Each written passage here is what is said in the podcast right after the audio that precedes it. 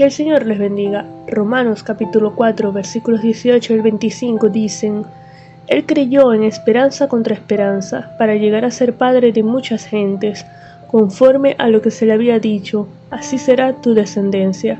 Y no se debilitó en la fe al considerar su cuerpo que estaba ya como muerto, siendo de casi cien años, o la esterilidad de la matriz de Sara.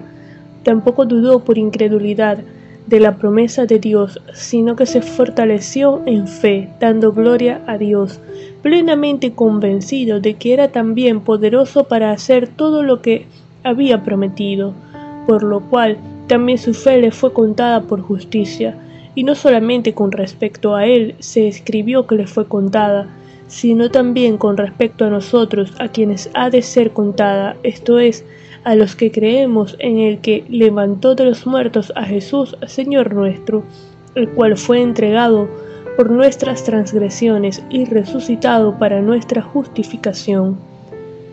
Luego de explicar que la justificación es por fe y no por obras, por gracia y no por guardar la ley, el apóstol Pablo culmina este capítulo 4 mostrando que viene como resultado del poder divino y no del esfuerzo humano.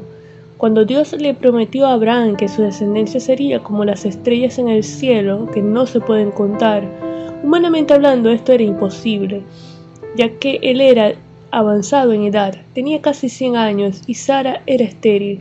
Pero Abraham confió en Dios, esperó, aguardó en la promesa, no se debilitó en la fe al ver su circunstancia.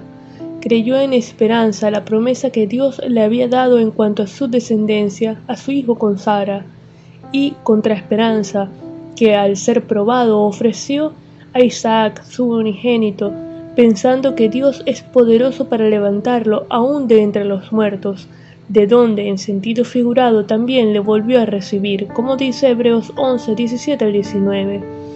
Es una esperanza presente y futura, que se renueva en obediencia, Abraham obedeció y aguardó pacientemente en la promesa, y aunque no vio su cumplimiento completo, su fe le fue contada por justicia, lo que nos lleva a reflexionar en qué estamos esperando. Nuestra esperanza como cristianos debe estar sustentada en Cristo, nuestro Salvador, en su segunda venida y en la vida eterna que tenemos en Él, confiando que las leves tribulaciones momentáneas no son comparables con la gloria venidera cuando estemos con Él por la eternidad.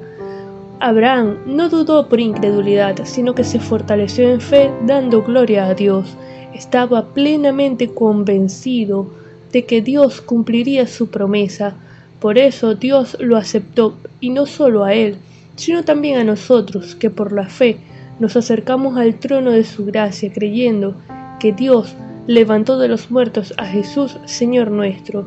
Dios entregó a Jesús para que muriera por nuestros pecados y transgresiones, y le resucitó al tercer día para nuestra justificación, para que por la fe en Él podamos ser declarados justos, limpios de pecado y libres de condenación.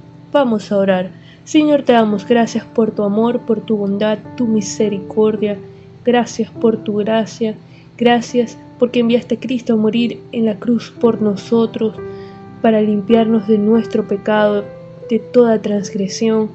Gracias por su resurrección, porque nos justificaste a través de ella.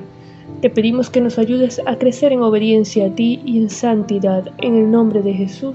Amén.